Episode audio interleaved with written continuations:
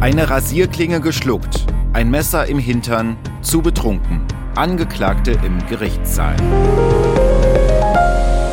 Wir sprechen heute über Prozesse, die verschoben werden müssen, weil die Angeklagten einfach nicht in der Lage sind, an der Verhandlung teilzunehmen. Und das kann ganz verschiedene Gründe haben und die sind teilweise krass und auch kurios. Aber sie sind auch Alltag den wir ja hier in diesem Podcast alle zwei Wochen montags besprechen, zu hören in der App der ARD Audiothek. Los geht's.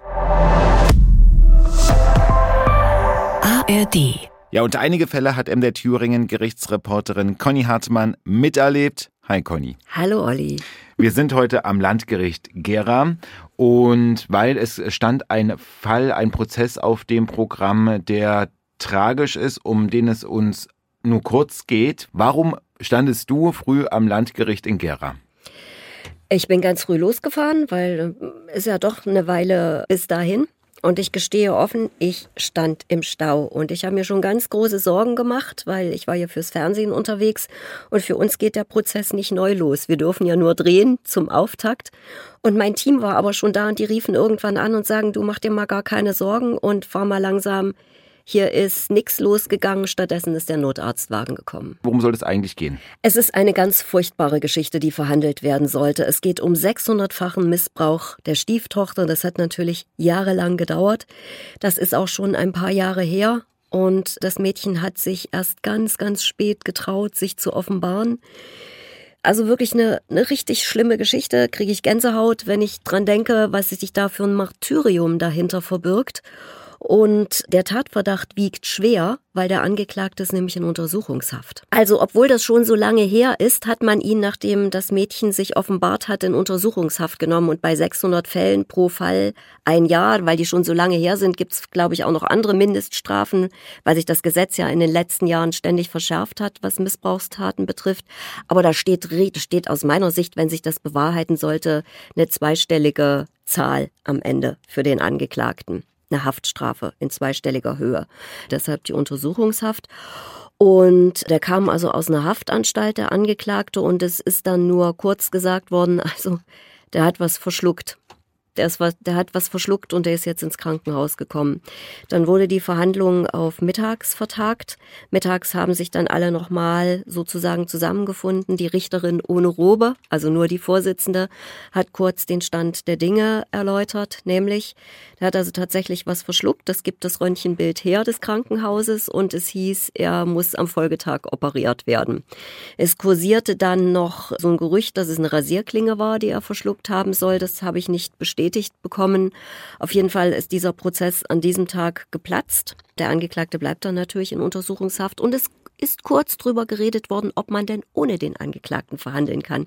Das geht nämlich. Das geht nämlich. Ich möchte nur ganz kurz darauf hinweisen, Sie haben es ja schon gehört, wir wollen heute über das Thema sprechen, äh, was passiert, wenn Angeklagte nicht da sind. Über das Thema Kindesmissbrauch haben wir schon ausführlich gesprochen in einem unserer früheren Folgen. Also das war schon mal bei uns Thema. Heute wollen wir darüber sprechen, was passiert, wenn Angeklagte nicht kommen bzw. kommen und dann vielleicht auch abhauen. Aber du hast es ja schon gesagt, es könnte auch ohne den Angeklagten verhandelt werden. Wann? Nur wenn ihm schon im Gerichtssaal rechtliches Gehör gewährt worden ist. Klingt komisch, heißt aber, er muss sich schon mal geäußert haben zu dem, was er gemacht hat. Und das war ja in dem Fall nicht. Der Prozess war ja noch gar nicht losgegangen. Aber die Richterin hat darüber nachgedacht, weil das passiert nämlich genau in solchen Fällen, wenn sich jemand vorsätzlich verhandlungsunfähig macht. Und wie gesagt, wenn es an einem der Folgetage gewesen wäre, dann hätte er schon mal die Möglichkeit gehabt, was zu sagen, wenn er davon keinen Gebrauch gemacht hätte. Ja gut, geschenkt. Aber in dem Fall hatte er die Möglichkeit noch nicht, deswegen geht der Prozess jetzt neu los. Landgericht Gera, bei, ich habe das gehört, das war nämlich ein großer Prozess, Prozessauftakt. Du hast ja. ja schon gesagt, wie schwer er ist. Und als ich gehört habe und bei uns gelesen habe, dass der Prozess auffällt, weil man was verschluckt hat, habe ich dich auch sofort kontaktiert und habe gesagt, Mensch, was war denn bei dir da los? Weil das ja doch schon außergewöhnlich ist. Aber interessant auch, ich war auch schon mal am Landgericht Gera und der Angeklagte Und da ist auch der Prozess dann ausgefallen, äh, weil der Angeklagte ja Corona hatte und deswegen äh, verhandlungsunfähig war, weil da diese scharfen äh, Regeln galten. Und deswegen wurde der Auftakt dann auch abgeblasen. Ist natürlich dann ärgerlich für einen persönlich, ne, wenn man von Erfurt nach Gera anderthalb ja. Stunden fährt und dann steht man neun Uhr da und dann ist Feierabend. Ja, aber stell dir mal vor, äh, das Mädchen, was das für das Mädchen bedeutet, wenn die als Zeugin geladen wäre für den ersten Tag, weiß ich nicht, ob das so war. Die macht sich da Wochen schon Gedanken, hat vielleicht Angst, ist aufgeregt, also und dann fällt's aus. Das ist nicht so wirklich schön. Also da fahren wir, ist unsere Autofahrt, glaube ich, dahin ja. nicht ganz so tragisch wie diese psychische Belastung. Absolut. Alle anderen waren ja da und haben dann aber noch gewartet bis mittags, ne, bis dann wirklich genau. die Entscheidung kam, nee, hier passiert heute nichts. Und dann wird der Prozessauftakt verschoben auf wann? Auf unbegrenzte Zeit? Nee, man nee, muss Mitte ja Fristen, September. Man muss ja Fristen einhalten, genau. Mitte September. Also, in diesem Fall ist der Prozessauftakt geplatzt und es wird neu verhandelt, ein Urteil steht aus. Es gibt aber auch Urteile, die ohne den Angeklagten gefällt werden. Und es ist etwas kurios und das hören wir jetzt.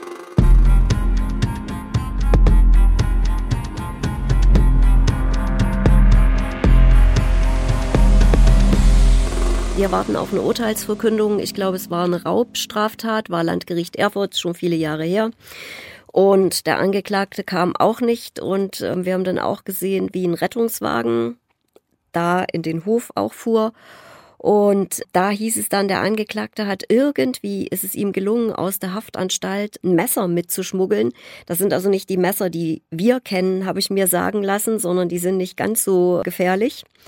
Aber mit diesem Messer hatte sich der Angeklagte am After so schwer verletzt, dass er auch nicht mehr verhandlungsfähig war. Und, äh, Salopp gesagt, er hat sich wirklich in den Hinterteil Ja, also vermutlich, gemacht, ne? vermutlich hat er es da nur geschmuggelt und wollte, hat dann versucht, sich die Pulsadern aufzuschneiden.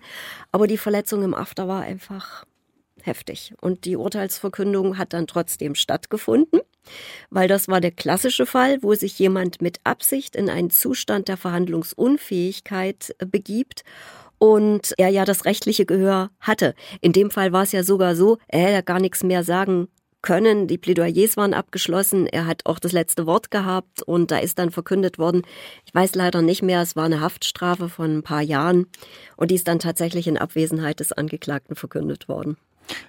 Das letzte Wort gehört aber dazu, also das muss ihm schon gewährt werden, obwohl er sich in den Zustand äh, versetzt das hat? Das letzte Wort findet im, immer nach den Plädoyers mhm. statt und die waren fertig. Der Verhandlungstag war ein paar Tage vorher und zwar reine Urteilsverkündung. Okay, also da ist es möglich, da braucht es keinen Angeklagten. Nicht unbedingt. Nicht unbedingt.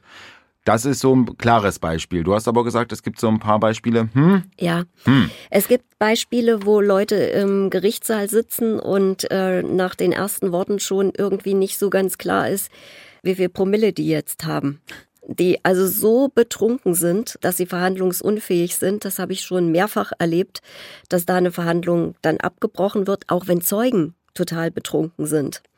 Weil ob die dann noch so genau wissen, was da abgeht, wenn daran erhebliche Zweifel bestehen, dann muss ein Strafrichter sagen, nee Junge, tatsächlich waren es immer Männer, wir verhandeln heute nicht, äh, wir verschieben das mal, aber das nächste Mal kommst du und zwar idealerweise nüchtern. Wir bleiben noch ein bisschen beim Thema Alkohol, denn du hast da eine Geschichte mitgebracht und erlebt. Also mir ist da die Spucke weggeblieben und die hören wir uns jetzt mal an.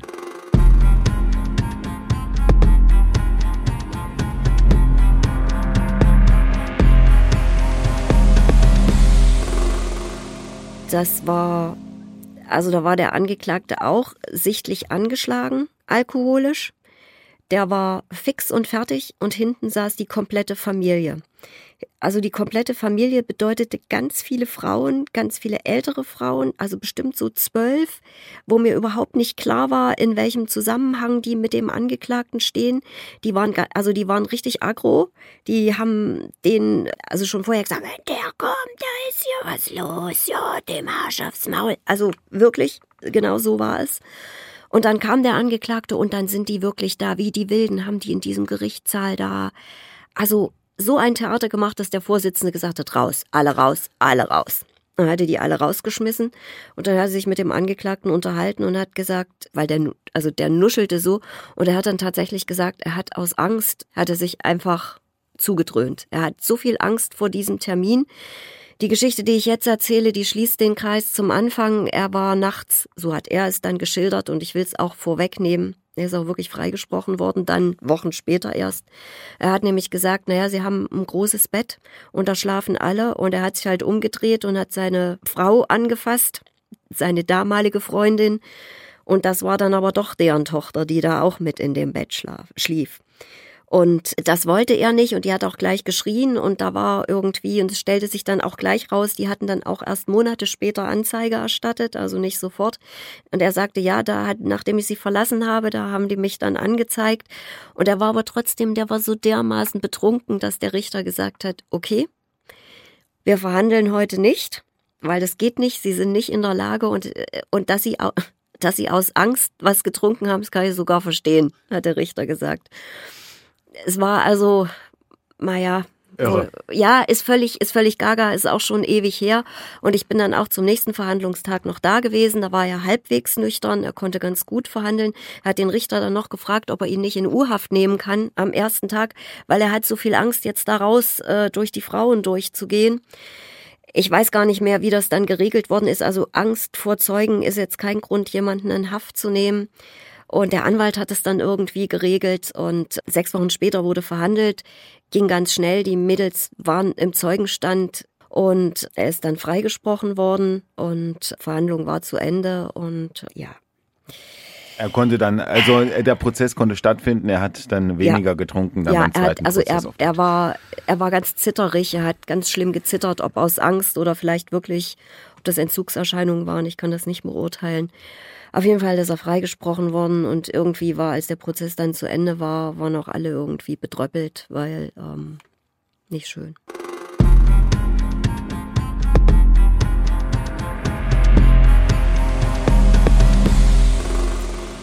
Ich kann dir aber auch sagen, es gibt Leute, die sind nüchtern, nicht verhandlungsfähig und die sagen dann, ja, wir haben zwei Bier getrunken, ist alles in Ordnung, aber ohne das Bier würde es auch nicht gehen.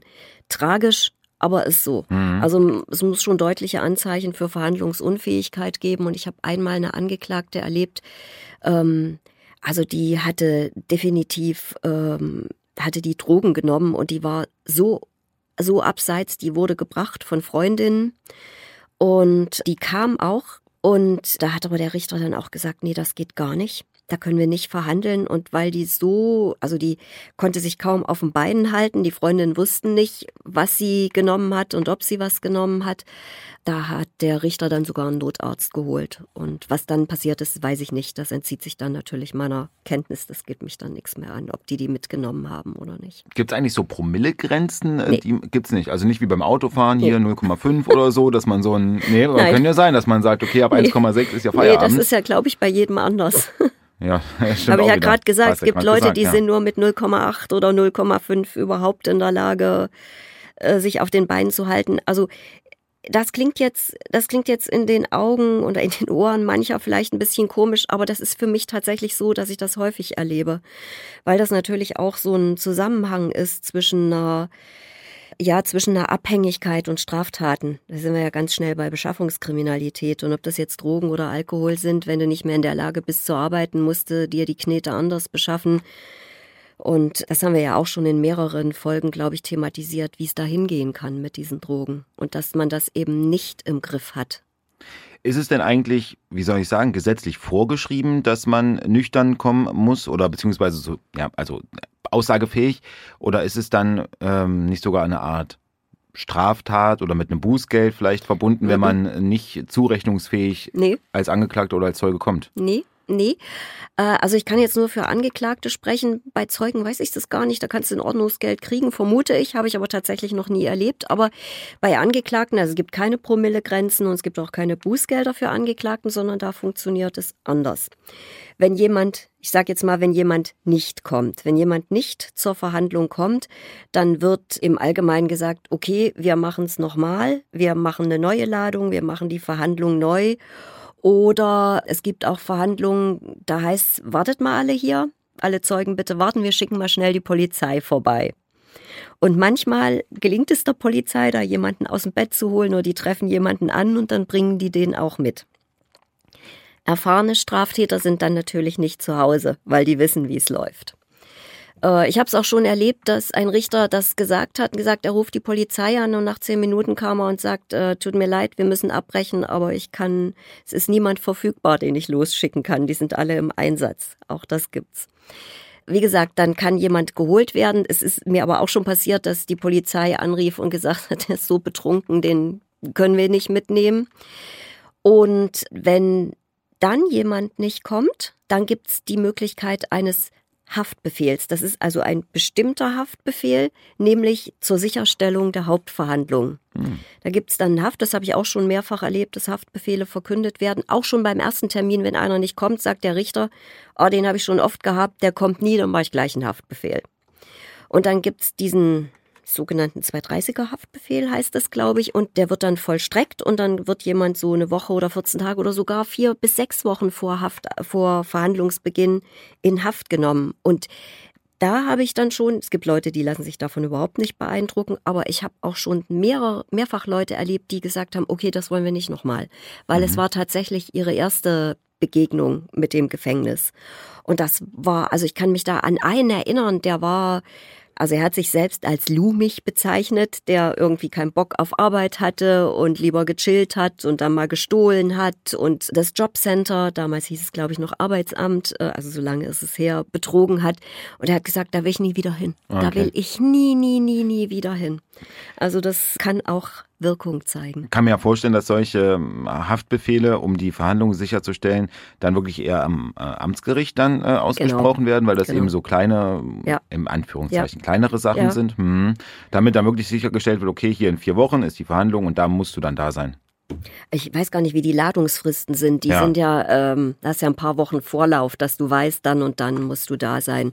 Wenn die ja nicht kommen, wir wissen ja, alles hängt so an Fristen ist es dann, kommt man dann vielleicht sogar in Zeitdruck, wenn jetzt schon mal der Prozessauftakt ausfällt, weil der nicht kommt? Also ist, muss für, man dann. Für mhm. Richter, das haben wir auch schon mal erzählt in einer unserer Folgen, für Richter ist das einfach blöd. Die haben sich da einen ganzen Tag freigehalten für diesen Prozess, dann findet der nicht statt und dann müssen sie irgendwie zeitnah wieder was Neues finden.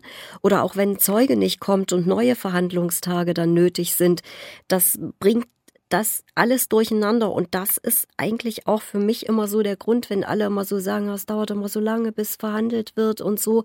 Es ist halt nicht abschätzbar. Und das hat sich in den 30 Jahren, in denen ich das mache, auch komplett verändert. Also ganz ehrlich, früher gingen die Prozesse alle viel schneller, weil die Leute einfach auch gekommen sind.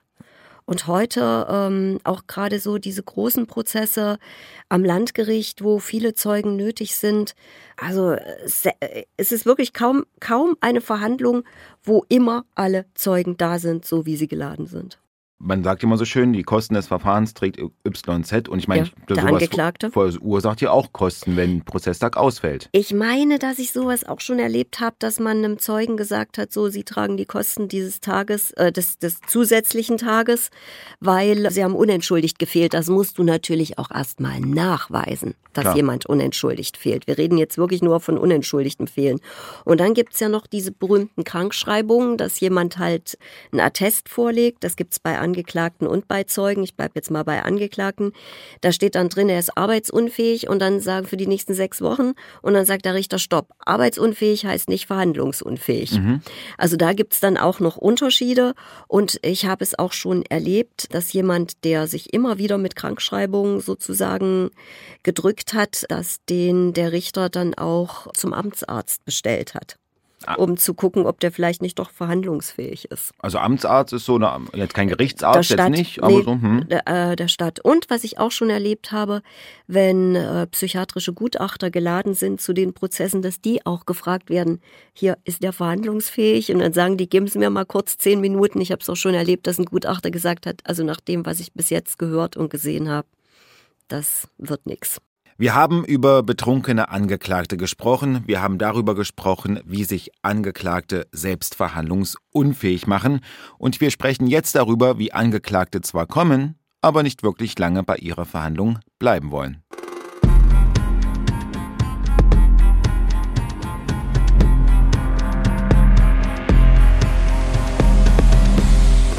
Das habe ich schon erlebt, dass Leute, nachdem die Fußfesseln ab waren, plötzlich losgerannt sind. Die Handfesseln hatten sie aber noch. Also ich kann mich an einen wirklich äh, irren Fall erinnern. Das ist natürlich dann immer total unruhig. Dann müssen die Wachtmeister da hinterher. Da gibt's meistens Verletzungen, weil die dann um sich schlagen irgendwie. Ich persönlich habe noch keinen erfolgreichen Fluchtversuch erlebt. Die gibt's auch in Thüringen. Aber im Gericht habe ich es selber noch nicht erlebt, aber ich habe es zumindest in meiner Anfangszeit mehrfach erlebt, dass die Leute halt losgerannt sind okay. irgendwie. Und wenn, also der eine, der ist dann ganz furchtbar auf dem Gang gestürzt und wenn du die Handfesseln hast, kannst du natürlich nur mit dem Gesicht bremsen, der sah nicht gut aus, aber als die Wachtmeister den dann versucht haben hochzunehmen, hat er so um sich geschlagen und getreten. Der eine Wachtmeister hat dann auch geblutet und mal ganz ehrlich, also das war mir nicht so einerlei. Ich habe mich dann auch in irgendeine so Türöffnung gedrückt, weil das ist laut, das ist hektisch, da wird rumgeschrien wie gesagt, der schlug so, der, der, der trat so um sich und versuchte mit seinen Händen in den Handschellen da sich zu befreien sich zu, irgendwie. Die, es ist einfach nur Panik. Der wollte einfach nur weg. Ich weiß nicht, ob man da dann noch so nachdenkt. Ja, das ja. ist so.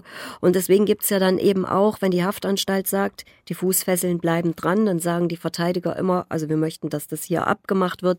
Dann kenne ich Prozesse, gibt's Diskussionen, weil der Richter sagt, also die Haftanstalt sagt, die Fesseln müssen dranbleiben, weil da gab es Vorfälle, dann gibt es immer mal ein bisschen hin und her.